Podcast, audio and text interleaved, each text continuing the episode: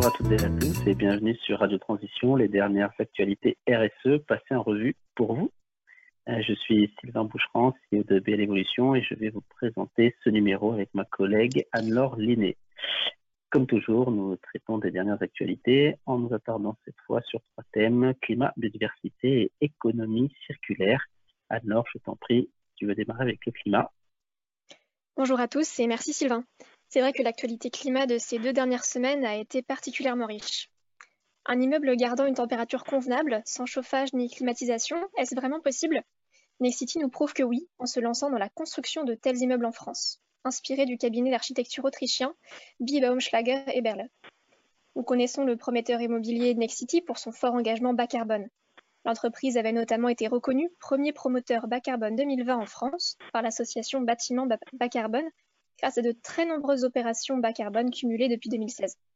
C'est ainsi en suivant cette dynamique que Next City prévoit de construire en France des immeubles sans chauffage ni électricité, gardant une température entre 22 et 26 degrés. Des projets à suivre et à démocratiser dans les années à venir. En parlant de bâtiments bas carbone, voici un chiffre annonciateur d'une tendance à la rénovation énergétique des résidences. La coordinatrice interministérielle en charge des rénovations énergétiques, Annelise Deleron, estime que si la tendance de ce début d'année se confirme, l'objectif des 500 000 dossiers MaPrimeRénov' déposés en 2021 sera dépassé. Pour rappel, cette prime est ouverte à l'ensemble des propriétaires depuis le 1er octobre 2020 pour financer des travaux ou des dépenses de rénovation énergétique dans leur résidence principale. Il est également ouvert aux copropriétaires pour des travaux réalisés dans les parties communes. Et je rappelle que c'est une étape incontournable pour la trajectoire climat du pays. Passons maintenant à l'actualité biodiversité. Le syndicat des énergies renouvelables a récemment publié des premiers résultats d'une étude relative à l'impact des installations photovoltaïques sur la biodiversité.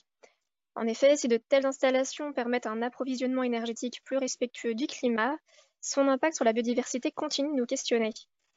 Avec un périmètre d'étude étendu à 111 parcs, l'étude révèle, pour la flore, un lien entre l'installation de parcs avec l'apparition de nouvelles espèces pionnières, voire invasives. Pour les oiseaux et les papillons de jour, ces parcs ne semblent pas avoir d'effet notable. Cependant, les populations de reptiles semblent être fragilisées par ces installations en termes de nombre d'espèces, de patrimonialité, ainsi que de capacité à coloniser ces nouveaux milieux. Le syndicat des énergies renouvelables précise que cette première phase d'étude sera approfondie pour déterminer l'impact des parcs photovoltaïques sur la biodiversité et dégager des pistes d'action adéquates, car aujourd'hui, elle ne permet pas vraiment de conclure quoi que ce soit. Et concernant les espèces invasives, justement, des chercheurs du CNRS ont établi une synthèse des coûts économiques engendrés par les espèces exotiques envahissantes. Elles sont aujourd'hui au nombre de 66 sur la liste établie par l'Union européenne et représenteraient depuis les années 70 et partout dans le monde près de 1300 milliards de dollars de pertes et de dégâts. Du moustique tigre en passant par la jussière rampante, ces espèces ont des impacts non négligeables du point de vue économique, écologique, mais également humain. Les chercheurs insistent sur le fait que ce chiffre reste une estimation basse et que la prévention, la surveillance et la lutte contre la propagation de ces espèces restent des enjeux de taille pour lesquels des moyens non négligeables doivent être investis. Un prochain article devrait d'ailleurs être publié d'ici le mois de juin 2021 sur les coûts économiques engendrés par ces espèces en France. On peut rappeler que la dissémination d'espèces exotiques envahissantes fait partie des cinq principaux facteurs d'érosion de la biodiversité.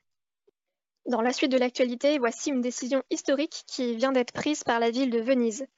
Il sera désormais interdit aux bateaux de croisière d'accoster dans son centre historique sur la place Saint-Marc. Pollution, perturbation de la biodiversité, notamment sous-marine, mais également dégradation progressive d'un patrimoine culturel et historique d'une grande richesse, ces bateaux étaient depuis longtemps décriés par les habitants et certaines associations. D'ailleurs, l'accident de juin 2019 dernier, où un bateau avait justement heurté les quais de la ville, avait été une occasion supplémentaire pour réfléchir à une solution. Désormais, les bateaux de croisière devront être arrimés sur les quais du port industriel de la ville. Cette solution reste néanmoins temporaire. Sur le long terme, le gouvernement cherche à créer un nouveau terminal en dehors de la lagune de Venise. Et finissons par l'actualité sur l'économie circulaire. Dans le cadre du projet de loi climat, les députés ont adopté ce vendredi 2 avril un amendement interdisant les emballages alimentaires à usage unique constitués pour tout ou partie de polystyrène à compter de 2025. Cet amendement intègre ainsi dans la loi les recommandations de l'Office parlementaire d'évaluation des choix scientifiques et techniques qui a pour viser d'éclairer scientifiquement et technologiquement les députés afin de discuter la législation en toute connaissance de cause.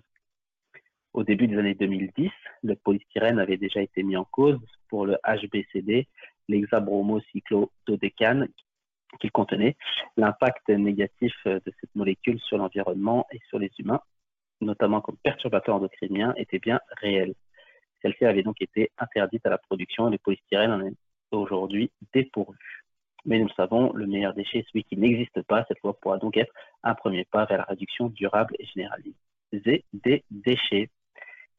Merci pour euh, votre écoute et nous espérons que ces quelques brefs vous auront inspiré. À très bientôt pour le prochain numéro de Radio Transition.